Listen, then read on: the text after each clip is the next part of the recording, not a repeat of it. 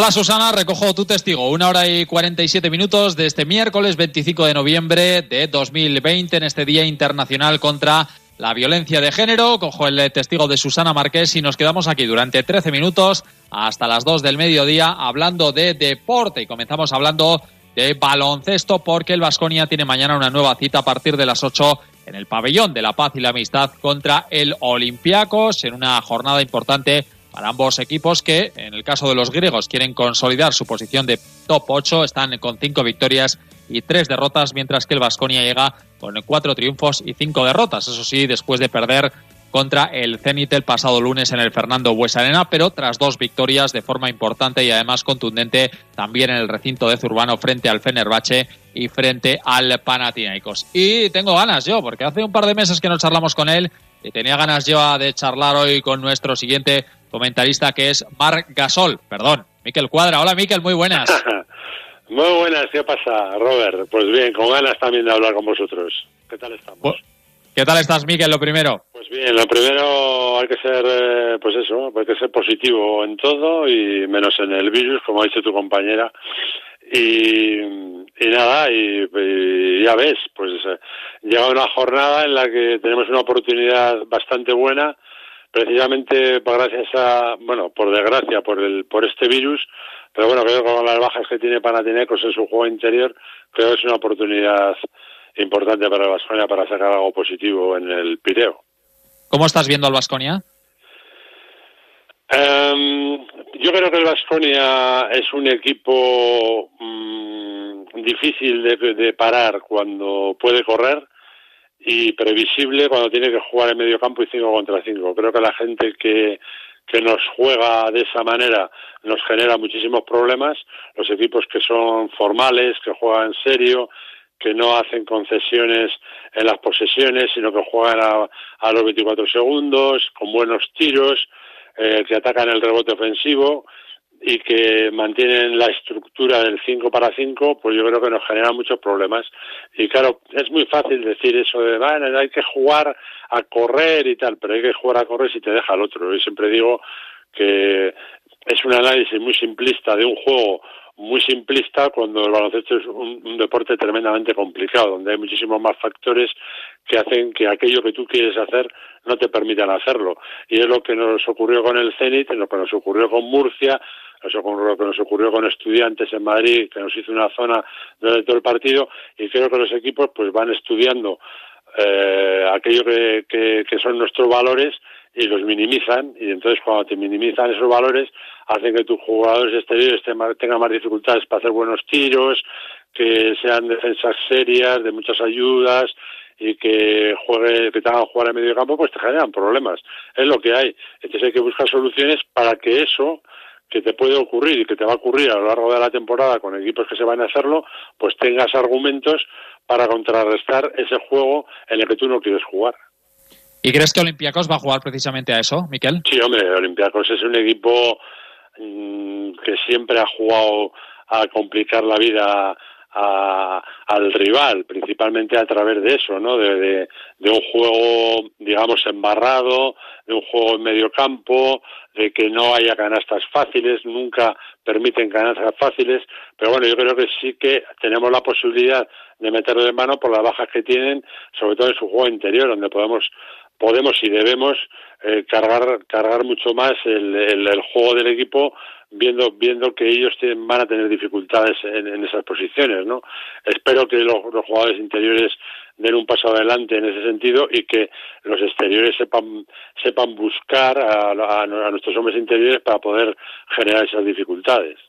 Sí que es cierto no que al equipo se le ven ciertas carencias en la pintura hombre mm, es que yo creo que tiene que haber equilibrio. Yo creo que no puede un equipo basarse únicamente en, el, en los jugadores exteriores que son de una, de una enorme calidad, de muy buena mano y solamente en eso, pues, pues, ¿qué pasa? Que mucha gente está pendiente de eso. Entonces necesitas que los jugadores interiores, cuando reciban el balón, generen y generen por su cuenta.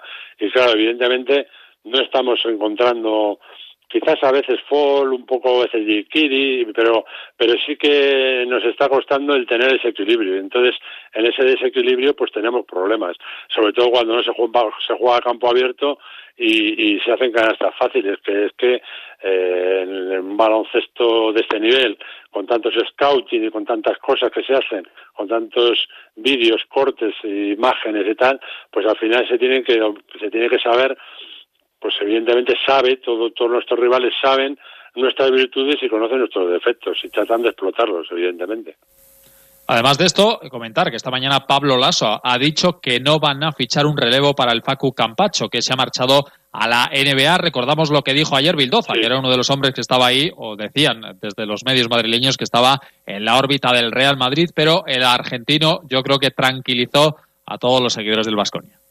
A mí no me llegó ninguna información. la verdad que he, visto he visto muchas páginas hablando de eso, pero yo realmente estoy jugando en Vascoña y realmente no me pienso ir de acá. Por lo menos esta temporada estoy contento acá. Tengo contrato hasta el 2024. Eh, sinceramente lo vamos a extrañar a Facu. Eh, la, magia, las cosas que hacía Facu, se ven muy pocas cosas, pero bueno, obviamente le, le deseo lo mejor porque se lo merece. Miquel, ¿temías que se pudiese marchar Bildoza para Madrid? Mm, yo sinceramente eh, pondría el foco en Henry. A mí me parece el jugador más parecido a Facu Campazo. Me preocuparía mucho más eh, porque creo que es un jugador defensivamente mm, eh, similar a, a Campazo en el tema de la agresividad, de las manos, de poder estar presionando desde todo el campo, de generar mucho juego. Creo que es el tío más parecido. Ojalá pongan el foco en, en, dentro de lo que cabe. Eh, que Vildoza me parece un excelente jugador, pero creo que eh, yo creo que como como como Vildoza tienen tienen jugadores eh, que pueden hacer puntos, que pueden jugar al 2, pero me preocuparía más que se fijasen en, en, en Henry, nos haría muchísimo más daño, la verdad.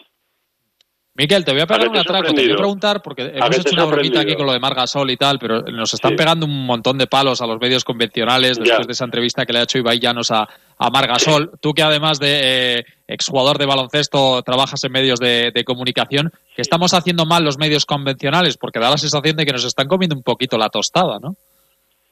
Bueno, que tampoco hay que llevarlo a las cosas se llevan, es que las redes sociales y todo eso se llevan las cosas al extremo.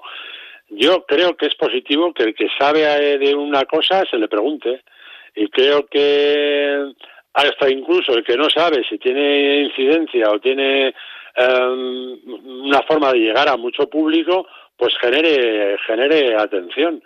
Pero pero creo que no hay que flagelarse eh, porque la vida evoluciona y, y lo que sí creo es que hay que preguntar a todo el mundo y saber escuchar. A mí me, da igual, me, la he hecho ahí. No soy yo muy de youtubers y cosas de esas. Mm, me gustan las redes sociales para escribir cosas y cosas que sean divertidas y tal, pero que tampoco es un medio... A mí me encanta el periódico, me encanta leerlo, me encanta la radio, me encanta todo y, y creo que que no sé, eh, tampoco hay que tomarlo ni bien, ni bien ni mal, es una cosa más, estamos en, en una sociedad del siglo XXI y, y, hay que llamar o preguntar al que crees que te pueda aportar cosas y que te puedan ser interesantes. Y si no, pues no le llamas. ¿No? Así de claro. Yo a ti te llamo siempre que puedo. Miquel Cuadra, un abrazo. Gracias. Un abrazo, amigos. Gracias. Bueno, pues eh, dejamos a Miquel Cuadra, hablamos rápidamente del Alavés, que sigue preparando el partido del sábado a las 9 de la noche en el Di Stéfano frente al Real Madrid, el conjunto blanco que tiene hoy la cuarta jornada de la Champions en Milán frente al Inter, en un partido que es una final para los dos, especialmente para la escuadra italiana que tiene que ganar sí o sí para seguir con opciones de pasar a la siguiente fase. El Deportivo Alavés que va a tener las bajas de Manu García por COVID y de Pera Pons por lesión. Recuperará Pablo Machín a Edgar después de cumplir partido de sanción. Por cierto, vaya calendario tiene el Alavés de aquí a final de año. Tiene que visitar a Real Madrid, Huesca, Celta y Osasuna. Recibirán Roza a Real Sociedad y Eibar los dos siguientes partidos frente a todo un Real Madrid y frente al líder de la liga y luego contra cuatro rivales eh, directos en partidos que van a marcar mucho la trayectoria del equipo. Y hablo de pelota porque tengo por ahí esperando a Miquel Rafael, director técnico de la Federación Alavesa, porque estamos en la semana de la pelota inclusiva. Caixo Miquel Eguardión. Papi, Eguardión. ¿Cómo está marchando la semana?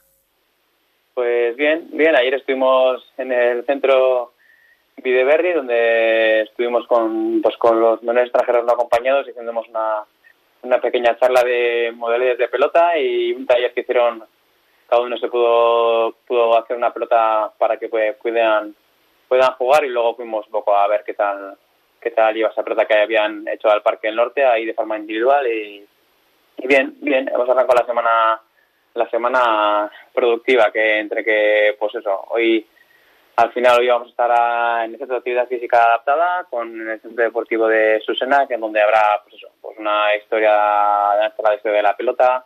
Tendremos a Julio a Julio Roca como no a Roberto Galdós y a César Lozano pelota también de paleta argentina en pues eso pues en, en el centro. Y acabaremos ya pues mañana con pues caeremos en el en el campillo pues con personas con, con discapacidad. Habrá también pues eso pues una charla audiovisual y también un museo de pelota que estaremos de la mano de, de Ricardo Gaisán que es el director de ocio y deporte de, de Abdema ahí en el campillo a partir de las 6 de la tarde. Y bueno daremos por finalizado la semana cultural en la cual pues queríamos eh, haber hecho un fin de fiesta el 28 en un frontón para hacer eh, práctica con toda la gente que se había apuntado, pero bueno, como sabéis, eh, no es imposible practicar, hacer la práctica deportiva y entonces se nos ha quedado la jornada pues en, pues en tres, tres actividades que nuestro fin no es otro que darle una continuidad, no solo este puntual, sino que algo que es un poco